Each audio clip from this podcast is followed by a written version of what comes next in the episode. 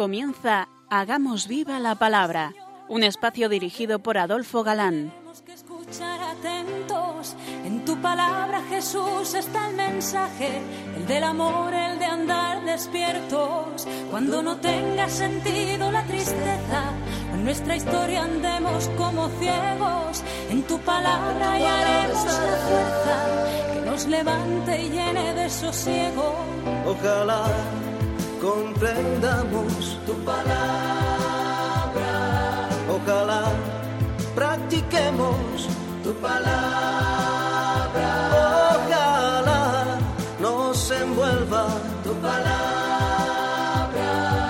Ojalá nos transforme tu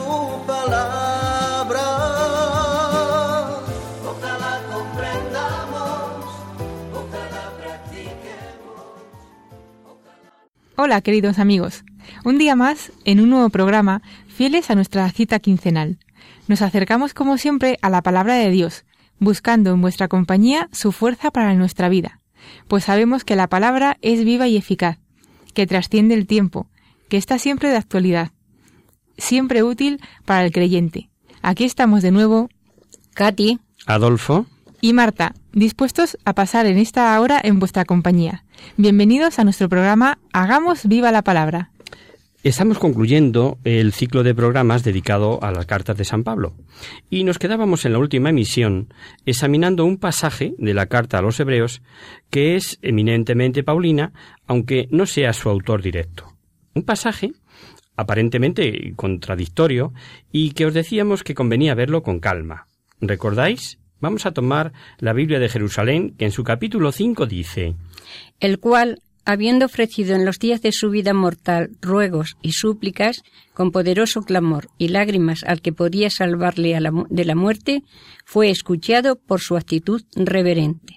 Las variantes a tener en cuenta son que unos traducen fue escuchado o librado por su actitud reverente o por su piedad, así traduce por ejemplo este San Miguel en la Vulgata, eh, Casa de la Biblia, Jerusalén, Bover Cantera, Nácar Colunga y otros. Y otros traducen fue escuchado, librado, por su reverencial temor, miedo. Así lo dicen García Figar, eh, Nácar Colunga, eh, la edición de la BAC y otros. Las interpretaciones y unos y otros se centran en que fue escuchado, en cuanto a ser librado del miedo, del temor a la pasión, por su piedad, por esto o por aquello. Pero mm, como a lo que vamos no importa la razón del por qué fue escuchado, sino de que fue escuchado, eh, mm, como seglares no doctos, si amantes de la Sagrada Escritura, somos conscientes de que nuestra interpretación puede no tener otro valor que el de la lógica. Nuestra norma, por otro lado, como ya sabéis, queridos oyentes, no es más que la de ser voceros del mensaje, repetido con fidelidad a la Santa Madre Iglesia, que es, por otro lado, nuestra única garantía, o lo que es lo mismo, no son interpretaciones nuestras. Pero si alguna vez hacemos una interpretación nuestra, distinta a las publicadas, lo advertimos al objeto de que una vez sabida la procedencia, no la deis demasiado valor y cada cual vea si le parece bien o mal. Afortunadamente, en este caso, en el libro segundo de Jesús de Nazaret del Papa emérito Benedicto XVI, no hemos encontrado nada en contra, más bien avala nuestra interpretación. Por supuesto, se trata de interpretaciones que no son sobre verdades definidas por la Iglesia, sino de aquellas que la Iglesia advierte puede ser interpretadas según creamos ver lo que está diciendo ahí el Espíritu Santo. El, autor de la carta a los hebreos no dice que Cristo pidió se le librara de la muerte, sino pidió al que podía salvarle de la muerte, sobre todo porque el texto añade que fue escuchado. ¿Que oró al que podía salvarle de la muerte? Naturalmente. Siempre que se pida algo al Padre, se le pide al que todo lo puede. Pero el problema sigue en pie. ¿Qué pidió Jesús? De una cosa estamos seguros. Pidiese lo que pidiese, fue escuchado. Nos encontramos con la dificultad de siempre. ¿Qué pidió Jesús? ¿Cuáles fueron sus ruegos con lágrimas? Y antes de dar nuestra humilde opinión, queremos advertir que, primero, hemos procurado tener en cuenta lo que enseñan los libros sobre hermenéutica, noemática, referente al uso del sentido literal, esto es, Dios habla a los hombres en la escritura al modo de los hombres, pero estos en su lenguaje normal sólo dan un sentido a sus expresiones, lo contrario sería el no entenderse. Segundo, que al inclinarnos por un sentido en cierto modo más literal, no hemos olvidado que nuestra interpretación nada dice en contra de doctrina definida, ni en contra de texto alguno, ni de cuanto revela la carta a los hebreos en su conjunto, o sea, por la ley del contexto que conocemos. Y tercero, que tanto León XIII en la Providentissimus Deus, como Benedicto XV en su Espíritu Paráclitos y Pío XII en la Divino Aflante Espíritu, insisten en si nada de lo advertido anteriormente lo impide, buscar siempre en la escritura el sentido literal. Bien, hecha la advertencia, veamos diversos textos que en mayor o menor grado han podido pesar en nuestra interpretación. Porque he bajado del cielo no para hacer mi voluntad, sino la voluntad del que me ha enviado. Esto lo dijo en el famoso discurso de Cafarnaún Jesús, próximo ya a salir camino de Gesemaní, dice a los suyos. El mundo ha de saber que amo al Padre y que obro según el Padre me ha ordenado. Jesús sabía lo terrible que iba a ser su pasión, incluidos temor, miedo, pánico, tristeza de muerte, etcétera, etcétera. Y no podemos pensar que en un momento llegase a pedir ser librado de nada de eso. ¿Y qué voy a decir? Padre, líbrame de esa hora. Pero si he llegado a esta hora para esto. Sabía más. Sabía que la voluntad del Padre era que sufriese esa muerte tan ignominiosa que suponía oprobio y deshonra, la cruz. Y por ello, lo que había anticipado a Nicodemo, lo proclamó ante las muchedumbres de las gentes y tras la glorificación del Padre, Cuando yo sea levantado de la tierra, atraeré todos hacia mí. Y por, Si, y por si quedase duda, el evangelista dice, Decía esto para indicar de qué muerte iba a morir. No cabe duda. Jesús, en cumplimiento de la voluntad del Padre, tenía que ser levantado en alto, o sea, tenía que llegar a la cruz. Pero nosotros sabemos que antes de llegar a la cruz fue tan tremendo cuanto pasó física, psíquica y moralmente, que ha impresionado a cuantos han profundizado en el estudio y meditación de la pasión, sobre todo a cuantos han intentado llegar al fondo del martirio interno de Getsemaní, sobre el que no poco nos revelan los textos que vamos a leer a continuación. Comenzó a sentir pavor y angustia y les decía Mi alma, está mi alma está triste hasta el punto de morir. Si nos vamos a los salmos, mm, lazos de muerte me aferraban, angustia, tedio. Las olas de la muerte me envolvían. Delante de mí trampas de muerte, del Salmo 18, etc. Y es significativo que se repita tanto la palabra muerte. Pero mm, todavía hay textos que nos revelan un martirio peor. A quien no conoció pecado le hizo pecado por nosotros, para que en él fuéramos justi justificados de Dios. Se hizo maldición por nosotros, dirá Pablo a los Gálatas. Es fácil suponer que, como descomunal losa, pesaron sobre Jesucristo los pecados de todos los tiempos y de todos los hombres. Y si como es posible los pecados tras la resurrección le afectan a Jesucristo afectivamente, en aquel entonces le pesaron efectivamente. No extraña que en tales circunstancias, lleno de angustia, oraba, como nos dice Lucas, con más insistencia, y sudó como gruesas gotas de sangre que corrían hasta la tierra. El profesor Pierre Barbet, cirujano del Hospital de París, dice La hemetradosis o sudor de sangre es un fenómeno, fisiológicamente rarísimo, pero bien descrito. Se produce, como lo define el doctor Lebec, en condiciones muy especiales, una gran debilidad física acompañada de una conmoción moral seguida de una intensa emoción y enorme miedo. El temor, el espanto, son en este caso el máximo de la conmoción moral, consecuencia del terrible martirio interno que Jesús sufrió en Getsemaní, porque por lo que no choca que algunos exegetas quieran considerar este texto como algo simbólico, incluso como sabéis es deuterocanónico, o sea, tardó en entrar en el cano este pasaje. Significativo es mm, que un versículo antes San Lucas diga, se le apareció un ángel del cielo que le confortaba. ¿En qué le confortó? Si después leemos que sufría lleno de angustia hasta sudar sangre. Unamos a todo esto lo que sabemos, porque está escrito que después sufriría un juicio, un, un juicio inicuo, desprecios, golpes, salivazos, flagelación al estilo romano. Tan desfigurado estaba que apenas tenía aspecto de hombre. Pero con todo era hombre, hombre, nacido de mujer, como dice la carta a los Gálatas. Su única persona, por unión hipostática de sus dos naturalezas, no hizo cambiar a su naturaleza humana, siendo semejante en todo a nosotros menos en el pecado. Semejante a todos los mortales. Analizando todos los textos expuestos, creemos que no repugna pensar que no puede naturaleza humana resistir tanto sin morir antes de llegar a la cruz. No pudo pasar que Jesús viese que era imposible soportar todo antes de ser levantado en alto, que, que, se moría, que su naturaleza humana no llegaba y tenía que ser levantado en alto.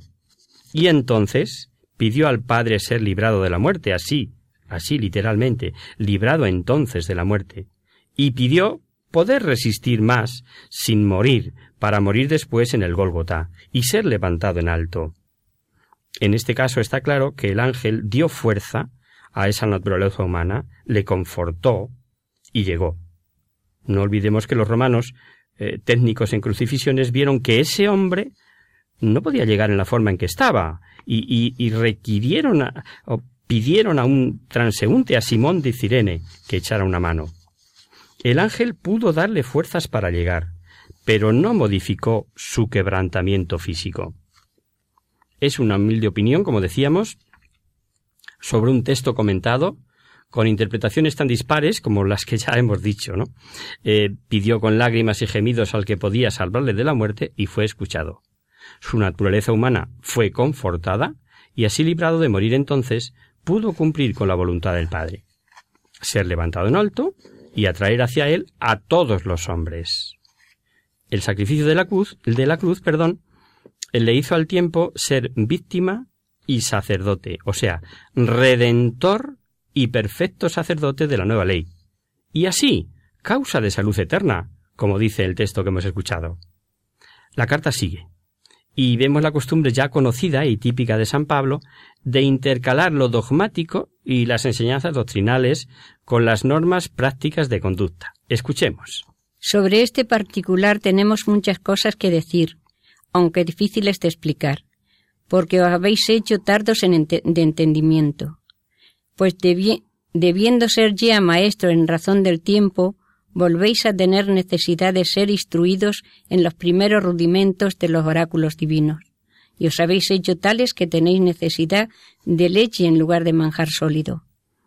Pues todo el que se nutre de leche desconoce la doctrina de la justicia, porque es niño. En cambio, el manejar sólido es de adultos, de aquellos que, por costumbre, tienen las facultades ejercitadas en el discernimiento del bien y del mal. Aquí tenemos un, reproche, como vemos, a los destinatarios de la carta por su indolencia. Dado el tiempo de la conversión, debía ser ya maestros en la fe. Y dice Pablo que tienen necesidad de volver a aprender los primeros rudimentos. Y les pone el ejemplo de la alimentación del niño. A los niños no se les puede dar algo más sólido que la leche. ¿Cuántos cristianos de hoy podrían recibir el mismo reproche? Y muy importante, es que recalca con una frase hecha, mucho tenemos que decir, es la frase, lo que no es tanto en cuanto a la dificultad de entender el sacerdocio de Cristo, como el que la razón sea que se han vuelto perezosos, lentos, tardos para aprender. Toda la carta gira en torno a estas ideas del único y auténtico sacerdocio de Cristo. merece mención especial el capítulo 11, que destaca la virtud básica de la fe. El justo vivirá por la fe, mas si es cobarde, mi alma no se complacerá en él. Pero nosotros no somos cobardes para perdición, sino creyentes para salvación del alma. Por no tener esto en cuenta, por pensar que el seguimiento de Cristo, que la vivencia del cristianismo está en el sentir, muchos se equivocan y abandonan ante la primera dificultad. Ah, yo no voy a misa porque a mí no me dice nada. Mira, yo paso de aguantar el rollo, no siento nada, no me motiva, etcétera, etcétera. Hasta que algo duro, o difícil de carácter personal o familiar le hace sentir muy mal. Y entonces los ves ante el sagrario. Porque no entendemos estas palabras de la carta. El justo, mi justo, vive de la fe, hemos escuchado. Fuera cobardías. Mirar con ojos de fe, tomar altura, abrazarnos a la revelación, a la palabra cierta de Dios, que es garantía de fidelidad, de felicidad, aunque no lo entendamos tantas veces. Y con unas palabras consoladoras del último capítulo de la carta vamos a terminar.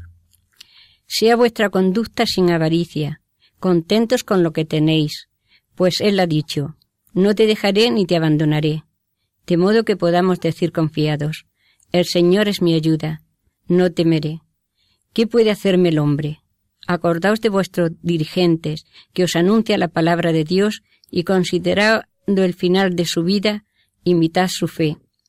Ayer como hoy, Jesucristo es el mismo y lo será siempre.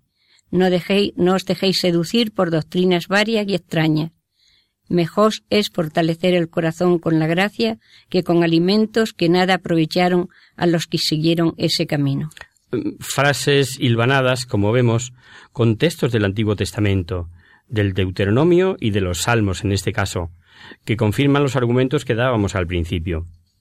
Escrita para hebreos, es decir, cristianos de origen judío, conocedores del escrito de los escritos del Antiguo Testamento, y costumbre de Pablo, por otro lado, de exponer su doctrina, pues se conocía la escritura a dedillo, como sabemos.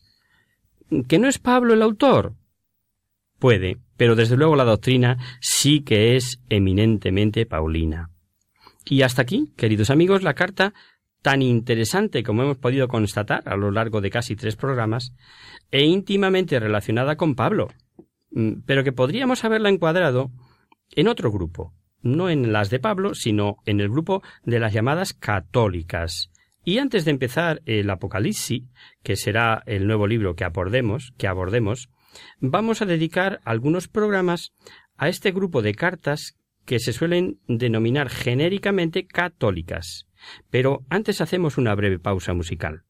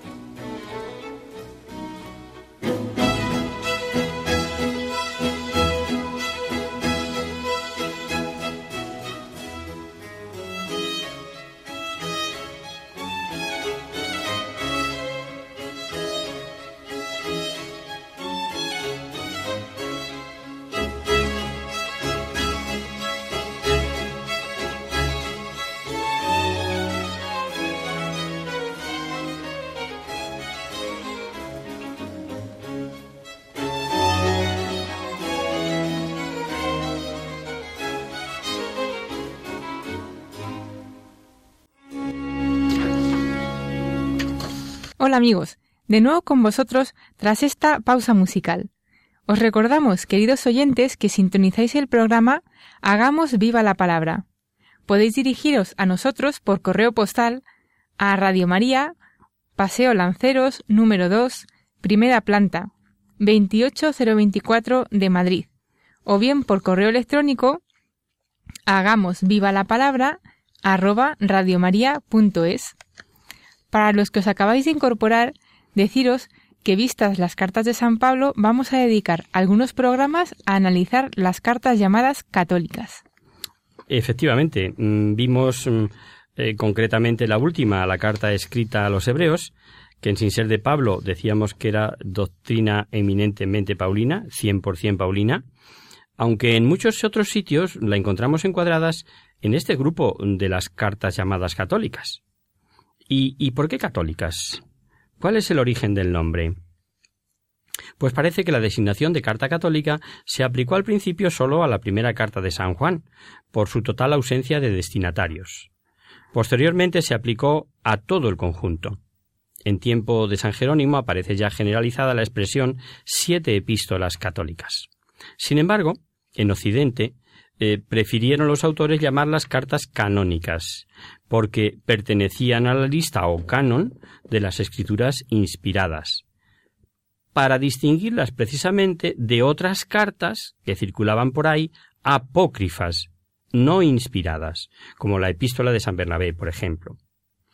Y a diferencia de las cartas de Pablo, no van dirigidas a iglesias particulares, sino que van destinadas a la generalidad de los fieles o a un amplio sector de fieles.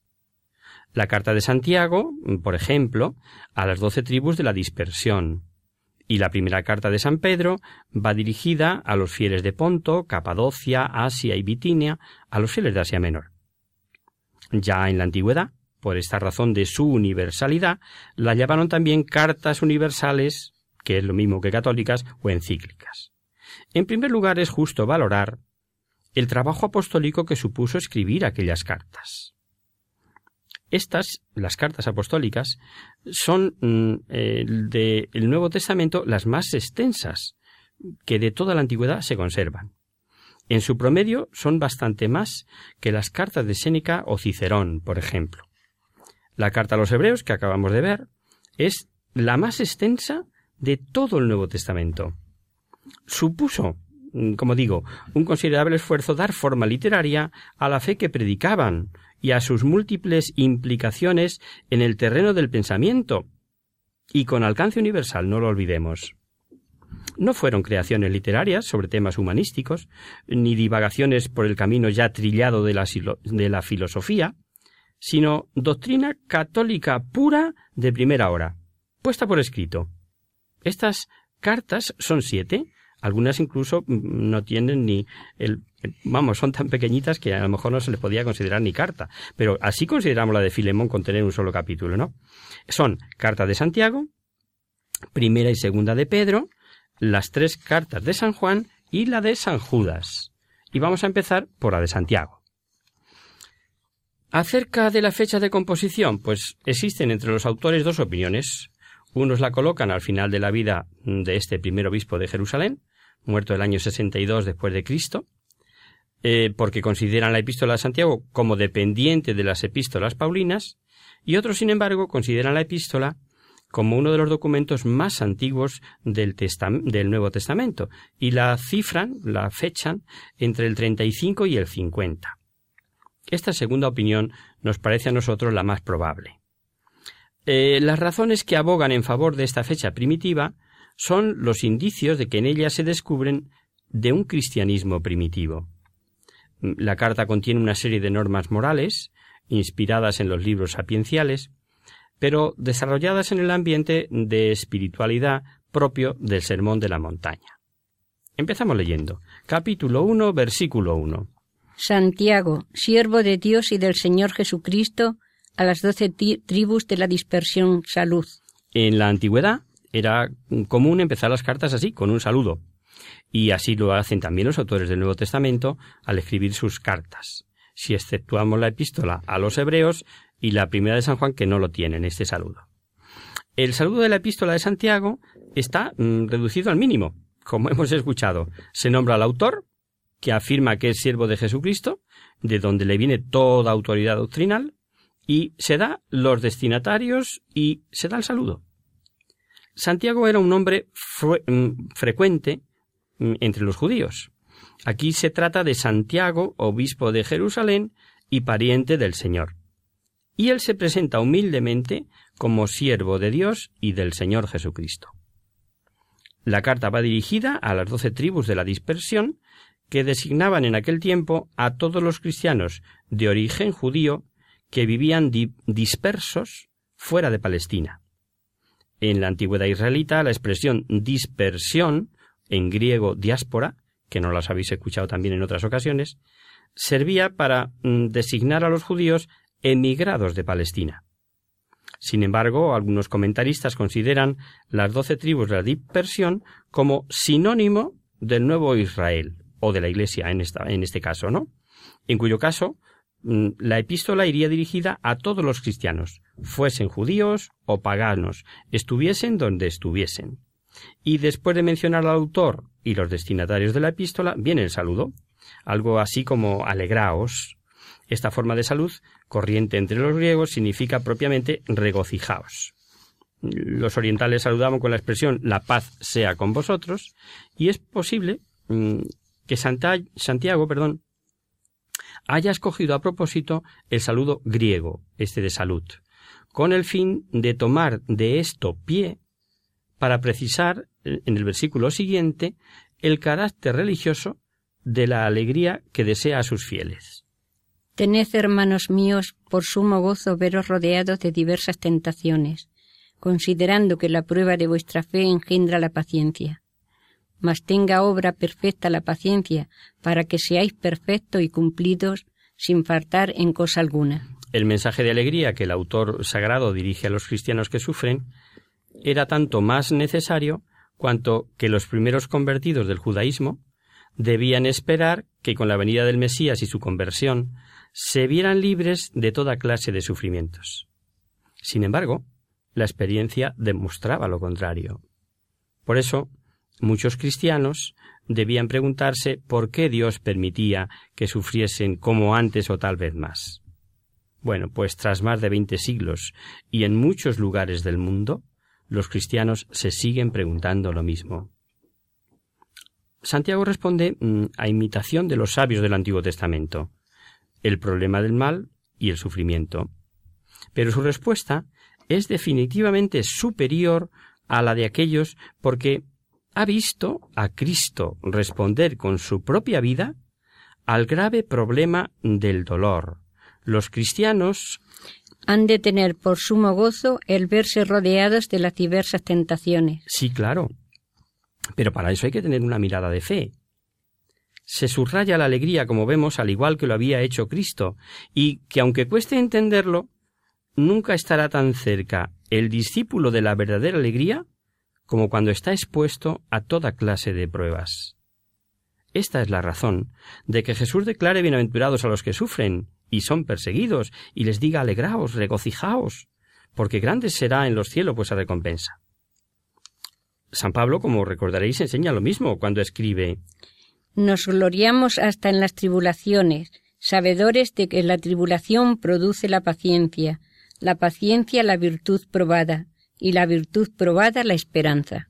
En efecto, del sufrimiento soportado pacientemente por el cristiano ha de ser el que haga avanzar al hombre en perfección, en la perfección.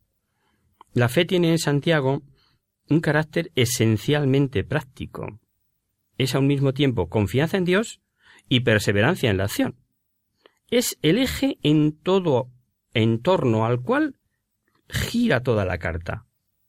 Por eso, la paciencia como fruto de la fe ha de ir acompañada de buenas obras, si queremos ser cristianos perfectos y cumplidos, claro. La perfección moral, la santidad cristiana, que ha de ser el fin y el fruto de la tribulación y de la paciencia, se nos indica mm, por medio de tres expresiones muy significativas. Han de ser perfectos, alcanzando la meta fijada por Dios, íntegros, completos, en todas aquellas partes de que consta la perfección, y sin faltar en cosa alguna, o sea, sin escatimar ninguna cosa que se ordene a la perfección. Aunque en nuestra vida moral muchas veces tropezamos y caemos, sin embargo, tanto Jesucristo como Santiago quieren que el alma viva en un esfuerzo constante hacia el bien, asegurándose de ese modo la perseverancia final. Seguimos escuchando.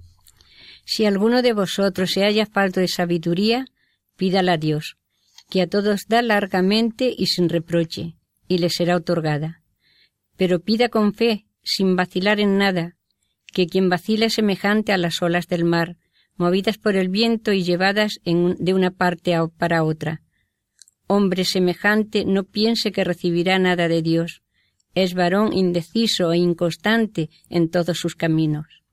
La posibilidad de que a los cristianos les pueda faltar alguna cosa tal vez haya inducido a Santiago a hablar de la sabiduría como medio mm, para obtener lo que puede faltar. Si alguno de vosotros dice se haya falto de sabiduría, pídala a Dios, y le será otorgada. Esta sabiduría mm, de la que está hablando no es la que buscaban los griegos, frutos de la ciencia y de la, de la filosofía profana, ni tampoco la sabiduría mm, de orden dogmático que San Pablo predica a los perfectos, sino más bien una sabiduría práctica, la que permite apreciar las cosas y los sucesos en su justo valor en conformidad con la ley divina y en el caso presente esa, esa sabiduría te enseña a saber sufrir. La sabiduría es desarrollada en otros libros del Nuevo Testamento, sobre todo en Pablo. Revelada por Cristo viene a ser en cada uno de nosotros un don del Espíritu, del Espíritu Santo, y un fruto de la oración. El que no posea esta sabiduría ha de pedirle a Dios, y se le dará. La oración es el gran medio para obtener de Dios cualquier gracia. Es, como se nos ha repetido tantísimas veces, la fuerza del hombre y la debilidad de Dios. Ya lo dijo Jesucristo. Pedid y se os dará, buscad y hallaréis, llamad y se os abrirá. Dios da continuamente y a todos los hombres. Y Santiago seguramente debe tener presente la enseñanza de Cristo acerca del Padre Celestial eh, esa que dice que hace nacer el sol sobre justos y pecadores. Dios no reprocha a los que le dirigen súplicas, al contrario. A veces comparamos al Señor con nosotros, con lo humano, que somos muy dados a pasar facturas de lo que hacemos o, o damos, incluso mm, a medir la limosna que damos a los necesitados. La oración, para ser eficaz, debe ir acompañada de la fe. Por eso dice Santiago. Pero pida con fe, sin vacilar en nada. Esa fe no designa propiamente la virtud infusa de la fe, sino en el término o en la expresión de confianza. Confianza en la esperanza cierta de obtener lo que pedimos. Una, una confianza eh, que se funda en la promesa de Cristo, el cual ha prometido todo cuanto orando pidiereis al Padre, lo recibiréis y se os dará. Por eso el hombre ha de pedir a Dios con toda su alma y sin dudar. Una oración hecha mm, con fe mm, vacilante, pues no puede ser escuchada. En el fondo desagrada a Dios. El hombre que vacila es porque tiene su alma dividida, en sentimientos contrarios, y es sacudida por los acontecimientos como las olas del viento. El varón indeciso, dice, el, el cristiano indeciso, traducido para nosotros, sea hombre o sea mujer, designa a esa persona dividida entre dos sentimientos o dos pensamientos. Por una parte, espera ser escuchado, y por otra teme que Dios no le oiga. El tiempo se nos ha ido, amigos. Seguiremos aquí el próximo día. Pero antes del espacio de consultas, recordamos la llamada a vuestra generosidad, con fe, ¿eh? con confianza, de verdad, en estas fechas tan entrañables.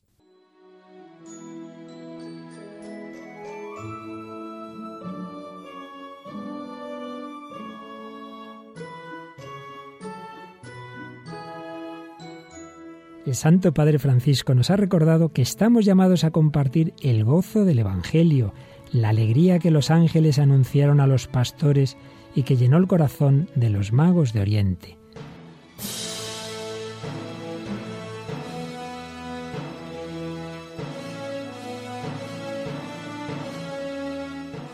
En la escuela de María, maestra de esperanza y causa de nuestra alegría, aprendemos a vivir ese gozo de sabernos amados, y a anunciarlo a los que no conocen a Jesús ni el auténtico sentido de la Navidad.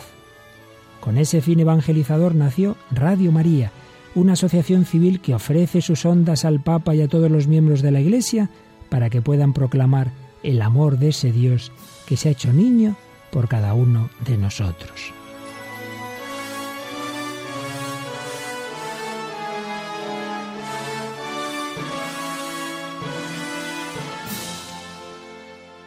Para seguir realizando esta misión apostólica necesitamos la colaboración de todos, pues Radio María, que como sabéis no tiene publicidad ni patrocinadores, depende totalmente de la providencia, que actúa a través de sus oyentes. En esta campaña de Navidad queremos agradecer de corazón vuestras oraciones, la entrega de nuestros voluntarios y la generosidad de cuantos, a pesar de las dificultades económicas, estáis aportando vuestro donativo puntual, domiciliación bancaria, donaciones en especie, legado testamentario y un largo etcétera, fruto del amor. Os pedimos un nuevo esfuerzo en estos bellos días navideños en los que Radio María realiza su campaña de donativos más importante del año. ¿Quieres seguir ayudándonos? Puedes informarte de cómo hacerlo llamando al 902 500 518. Muchas gracias a todos los que contribuís a que Radio María sea la fuerza de la esperanza. Santa y feliz Navidad y Año Nuevo.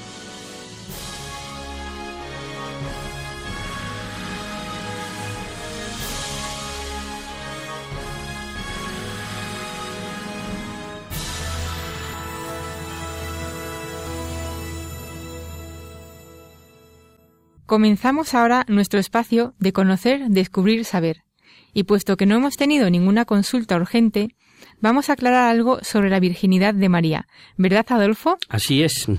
Hace unos días hablaba con un amigo, José Antonio, y me preguntaba con interés y en buen tono, claro, algo mm, que por lo que parece es bastante común, si sale el tema de la Virgen. Y si es realmente la Virgen María, mm, Madre de Jesús, Virgen cuando el Evangelio habla de hermanos de Jesús.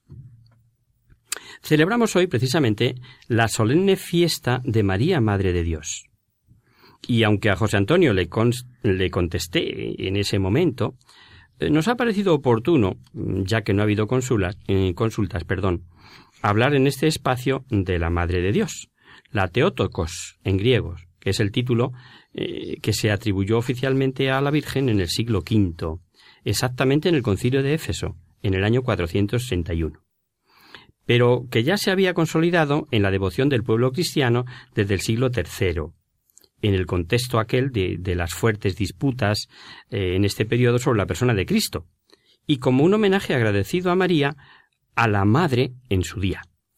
Con este título se subraya que Cristo es Dios y que realmente nació como hombre de María, Así se preservaba su unidad de verdadero Dios y de verdadero hombre.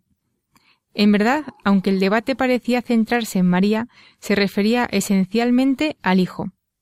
Algunos padres, queriendo salvaguardar la plena humanidad de Jesús, sugerían un término más atenuado. En vez de Teotocos, proponían Cristotocos, Madre de Cristo.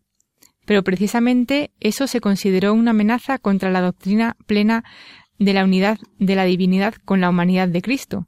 Mm, por eso, después de una larga discusión en el concilio de Éfeso del 461, como decíamos, eh, se confirmó solemnemente, por una parte, la unidad de las dos naturalezas, la divina y humana en la persona del Hijo de Dios, y por otra, la legitimidad de la atribución a la Virgen del título de Teotocos, Madre de Dios.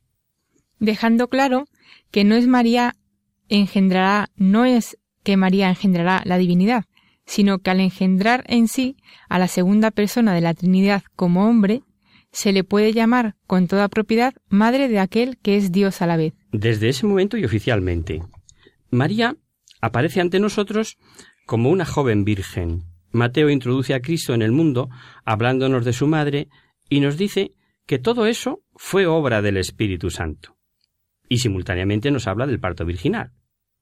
Este hecho maravilloso, que es el pórtico de gloria, por el que entra Cristo en el mundo, es a los ojos de Mateo el cumplimiento de una profecía hecha setecientos años atrás.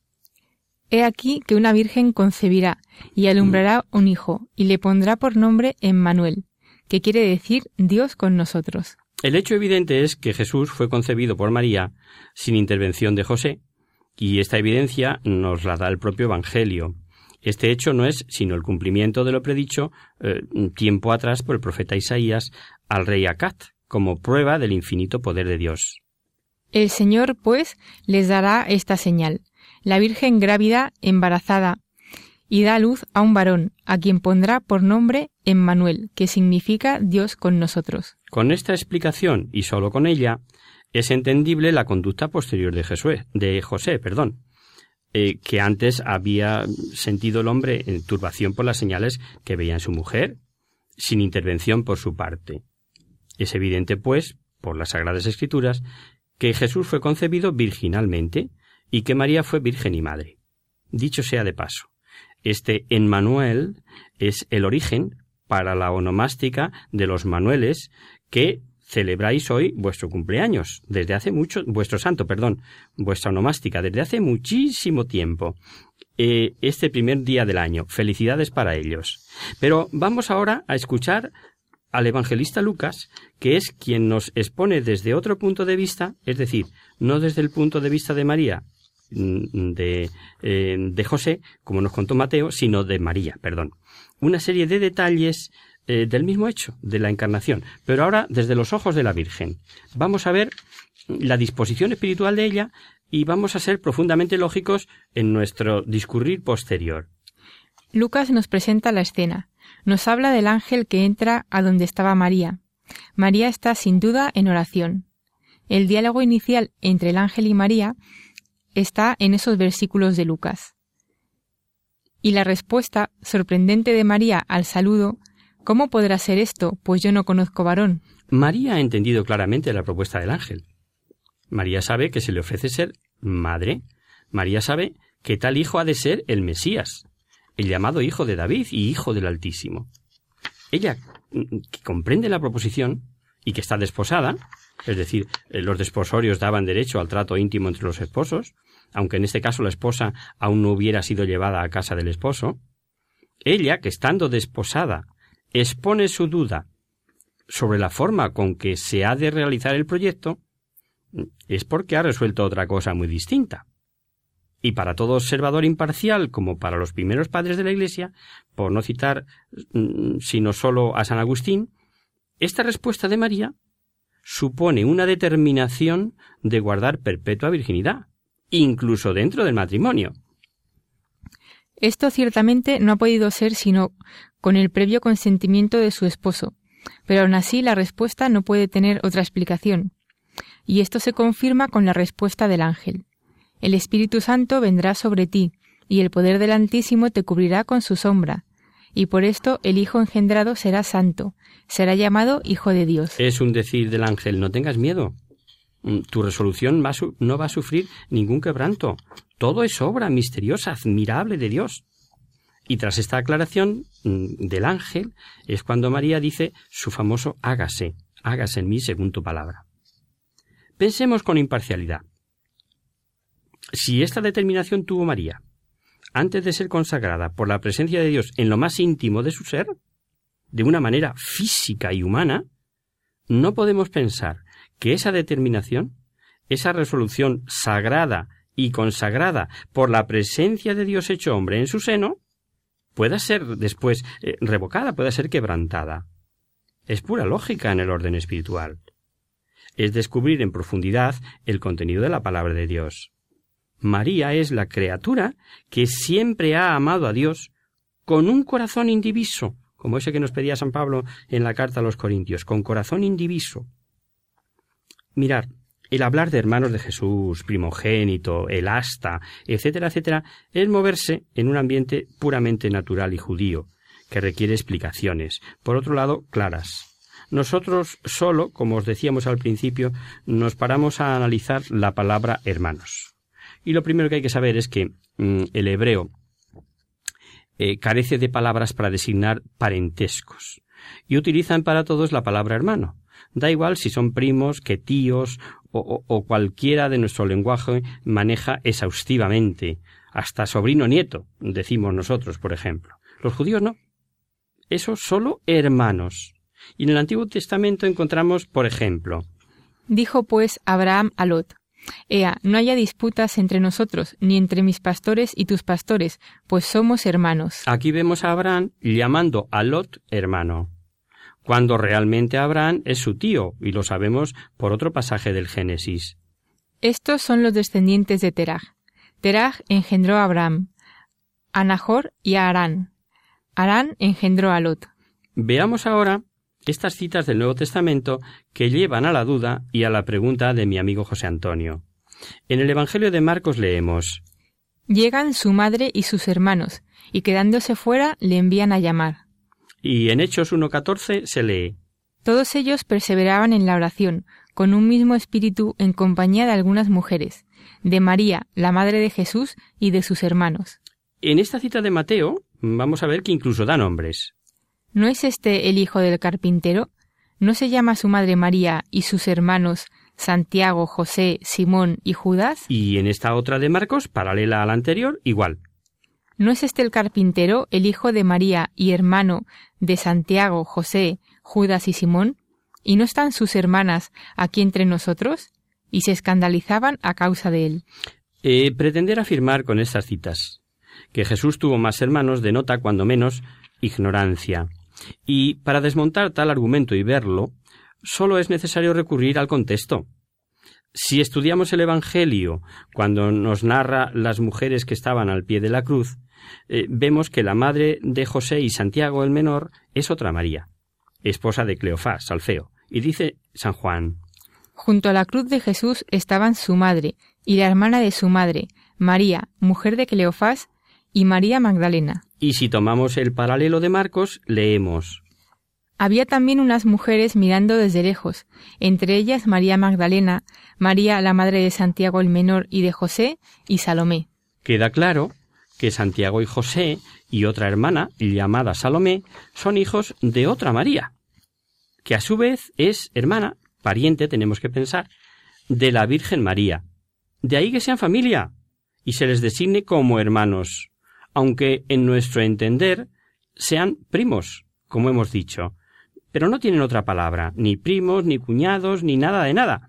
Simplemente hermanos para todo parentesco. Este Santiago, como sabemos, fue el primer obispo de Jerusalén. Eh, damos gracias especialísimas a María, la fuerza de la esperanza, en esta emisora, en este precioso día dedicado a ella y precisamente en el año de la esperanza. Y hasta aquí, queridos amigos, el programa de hoy. Os dejamos con nuestra sintonía y os recordamos que si queréis dirigiros al programa para cualquier duda, aclaración o sugerencia, participando en el espacio de conocer, descubrir, saber, estamos a vuestra total disposición y encantados de atenderos en la siguiente dirección. Radio María, Paseo Lanceros número 2, primera planta, 28024 de Madrid. O bien si lo preferís al correo electrónico, hagamos viva la palabra arroba radiomaria.es. El próximo miércoles, como sabéis, está el programa que alterna con nosotros, La Tierra Prometida. Por tanto, nosotros nos encontraremos de nuevo dentro de 15 días, si Dios quiere, con un programa la mar de interesante, pues seguiremos viendo, mediante su carta, el pensamiento de Santiago Apóstol, el primero que rigió la comunidad de Jerusalén y pariente de Jesús, llamado el menor, para distinguirlo del otro Santiago, hermano de Juan el, el Evangelista. Su carta es una verdadera joya y desde luego eminentemente práctica. Hasta el próximo día, amigos. Adiós. Adiós, hasta el próximo día.